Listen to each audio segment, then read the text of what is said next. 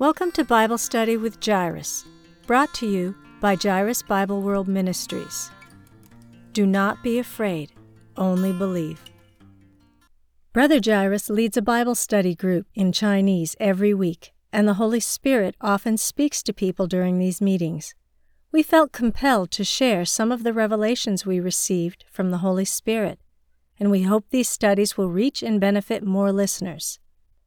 All scripture is quoted from the English Standard Version, unless otherwise noted. Thank you for joining us. Bible Study with Jairus, Revelation 10.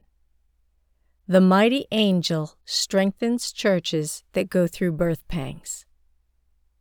After the sixth seal judgment, God sends an encouraging vision to those who have endured the sixth seal judgments. The encouraging vision helps them see the positive things God is doing in the spiritual world, including the mass salvation of the Jews and Gentiles. Similarly, God sent an encouraging vision after the sixth trumpet judgment, before the seventh judgment. Again, the vision helped people see the positive things God was doing in the world. This vision included a mighty angel that gave John a little scroll, which he ate. Since the judgments and trials were extremely harsh, God mercifully gave John two encouraging visions to share with others. The number seven is a number of completion, foreshadowing God's complete plans. God created the world in six days, and on the seventh he rested. When six days are over, the seventh brings in a new phase of peace. In the West, Sunday is the first day of the week. Jewish people observe the seventh day, Saturday, as their day of rest. Similarly, the seventh seal and the seventh trumpet each ushered in a new stage of God's work. After the seventh seal, God's judgment of the church was complete, and he pivoted to judging the world with the seven trumpets. With the seventh trumpet, God completed his judgment of the world and began to judge evil spirits. God accomplished the phases of his plan one at a time, leading to the finale, the birth of a new heaven and a new earth. The vision right before the seventh trumpet reveals an important proclamation from the angel. There would be no more delay, but that in the days of the trumpet call to be sounded by the seventh angel, the mystery of God would be fulfilled, just as he announced to his servants the prophets. Chapter 10, verse 7. What is God's mystery? It's to unite the Jews and Gentiles into a unified bride of Christ. Revelation chapter 19 clearly states that Christ and his bride will have a wedding feast. Revelation chapter 12 tells how the bride gives birth to a newborn male child who will eventually judge evil spirits. The angel swore by him who lives forever and ever, who created heaven and what is in it, the earth and what is in it, and the sea and what is in it. Verse 6. This verse proves that the purpose of the seventh trumpet is to judge the world and everything in it. When the seventh trumpet judgment arrives, the focus of God's judgment at this time will turn to the evil spirits. He will judge them through the bowl of judgments. Now that the bride has been created and her male child has been born, they will judge the angels. 1 Corinthians 6 3. The judges must take their places. This is why God gives John the little scroll to eat, so he can prophesy about many peoples and nations and languages and kings. He is calling the bride of Christ to take her place so that the male child may be born and the evil spirits may be judged. God's judgment on the church, as revealed in the seven letters to the churches and the seven seals, and on the world, as revealed in the seven trumpets, will usher in God's judgment on the evil spirits, as revealed in the seven bowl judgments.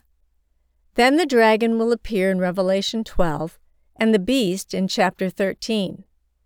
They will deceive people to continue rebelling against God. However, This is their last struggle. God will judge all evil spirits, including them. As I have said before, it's important to look at the overarching ideas in Revelation, not just the details. For example, in Revelation chapter 10, many people pay attention to the details the mighty angel, the seven thunders, and the mysteries that the seven thunders utter.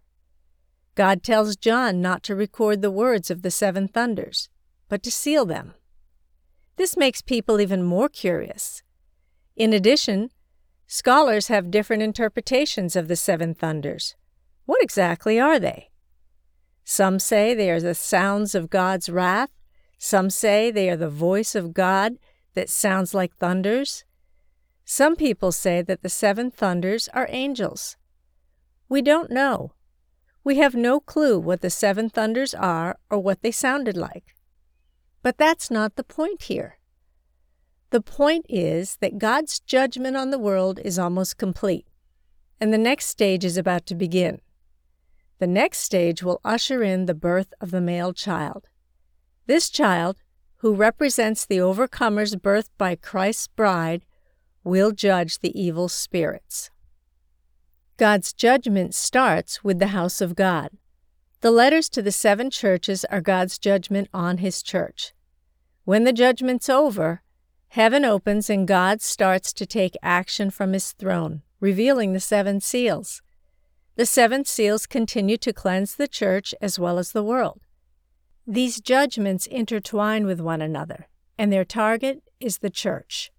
The vision that takes place after the sixth seal describes the Jews being sealed and the Gentiles being saved. After the seven seals, the seven trumpets come along, continuing the judgment on the church. At the same time, the evil spirits and the beast from the bottomless pit show up to kill prophets. Revelation chapter 11. The main target of the seven trumpets is the world. A massive wave of evil spirits comes out in Revelation chapter 12 when the male child is about to be born a great dragon in verse 3, a beast in chapter 13, verse 1, and another beast in chapter 13, verse 11 come into the picture one by one.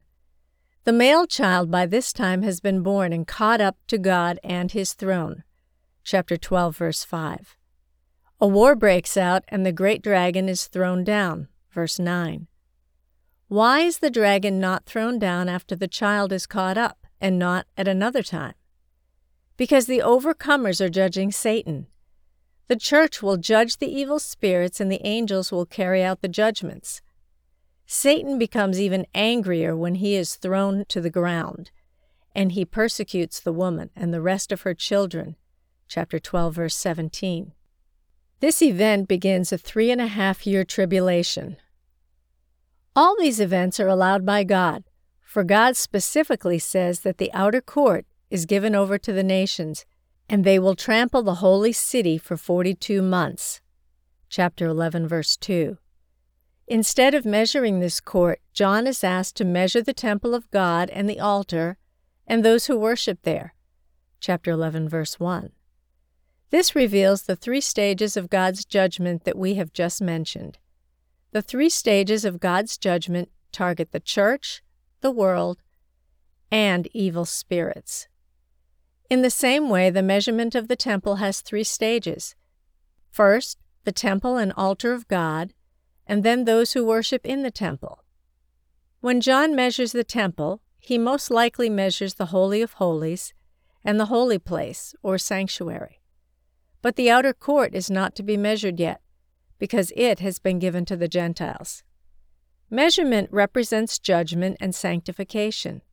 God's judgment brings sanctification.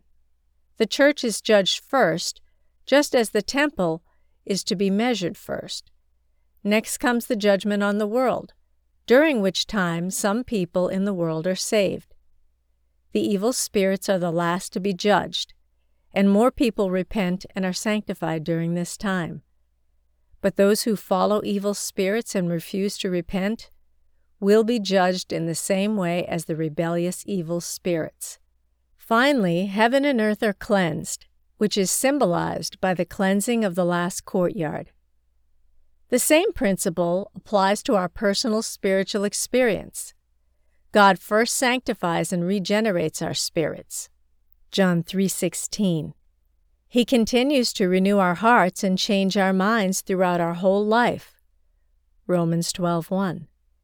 In the end, our bodies are sanctified as well. Romans 8:23. This spiritual principle is clearly present in the structure of the book of Revelation. God's judgment begins with the house of God.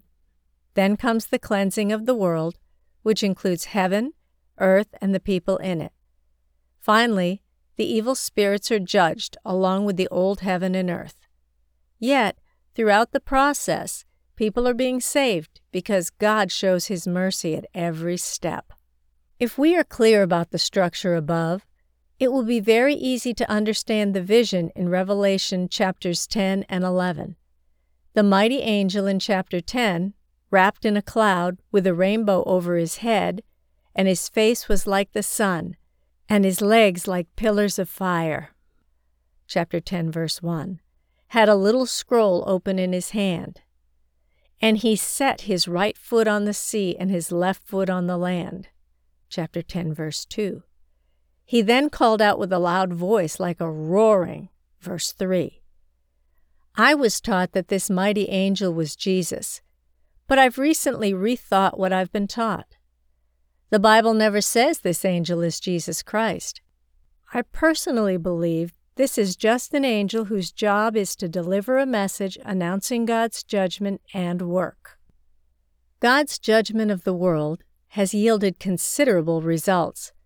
Just like a little chick pecking through its eggshell, the judgments have prepared the world for birth. The man child will soon be born and the universe will be reborn. Labor pains have been going on for some time, and as birth becomes imminent, the labor pains intensify.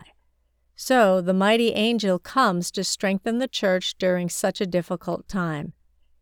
Angels appeared to Jesus several times during his earthly ministry, such as during his temptation in the wilderness and during his painful struggle in Gethsemane. And there appeared to him an angel from heaven strengthening him.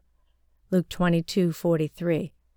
Similarly, this mighty angel has come to strengthen and encourage the church that is about to go through the most difficult labor pains of childbirth. When my wife gave birth to my daughter, she was in a lot of pain. I stood next to her and held her hand tightly. I constantly encouraged her and provided moral support. Similarly, this angel appears at just the right moment to encourage the church. He roars at the enemy like a lion. The church, Christ's bride, will soon experience the fiercest attack of all the three and a half year tribulation. So God sends a mighty angel to strengthen his church. The seven thunders speak, but God does not allow John to write down their words. We can only speculate about what the seven thunders are saying.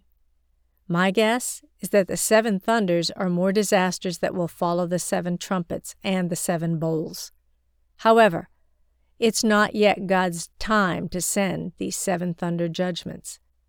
The man child must first be born so God can judge evil spirits and cleanse the entire universe. After the seventh trumpet is blown, God's wrath falls on the earth. Revelation 11:18. As the heavenly temple opens, the ark of the covenant appears, and there are earthquakes, thunder, and hail. Chapter 11 verse 19. Perhaps the thunder in this chapter is related to the seven thunders, but of course this is just my speculation.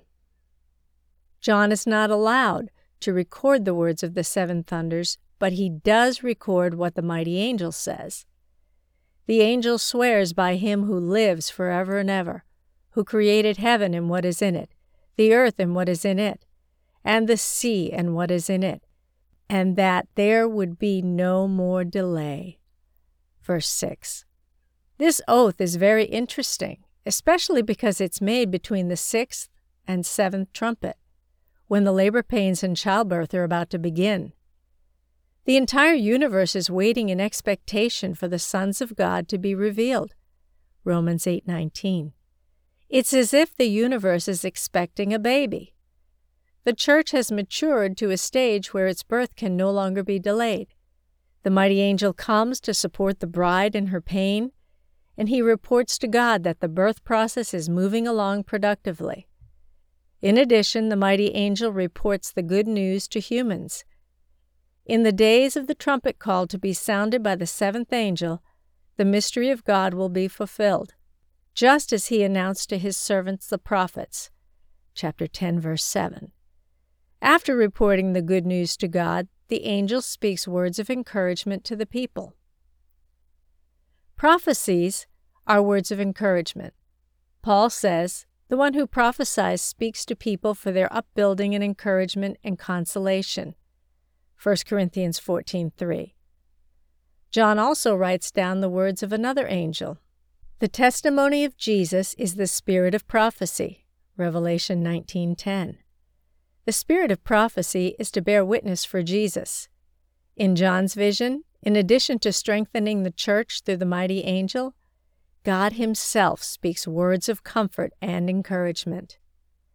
John hears a voice from heaven that asks him to take the little scroll from the angel who is standing on the earth and the sea.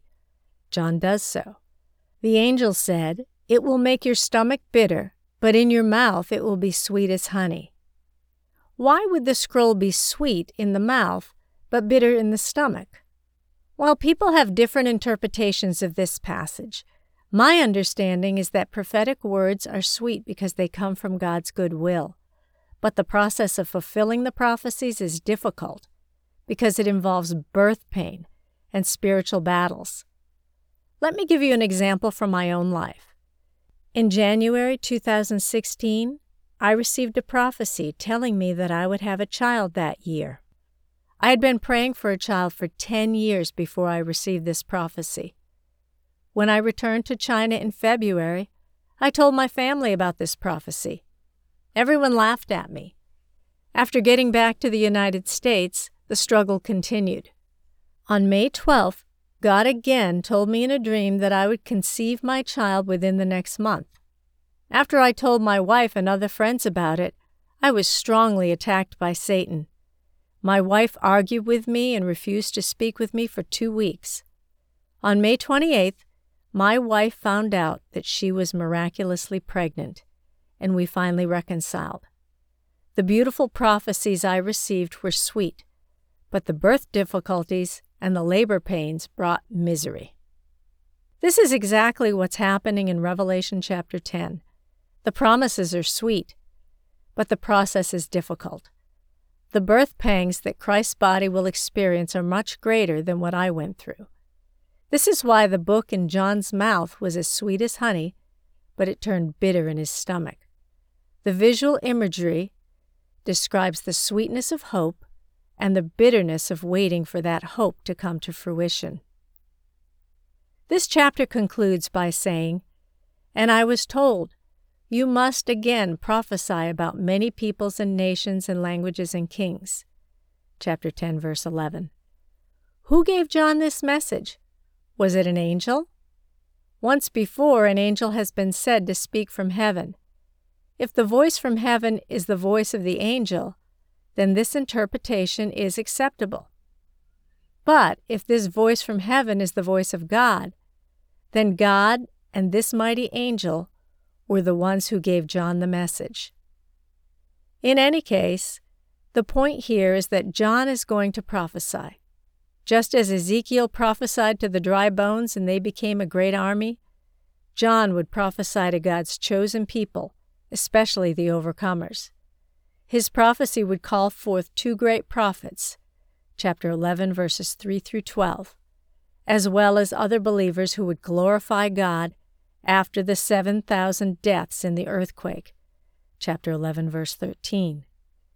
When the seventh angel officially blows the trumpet, all heaven declares, The kingdom of the world has become the kingdom of our Lord and of his Christ, and he shall reign forever and ever.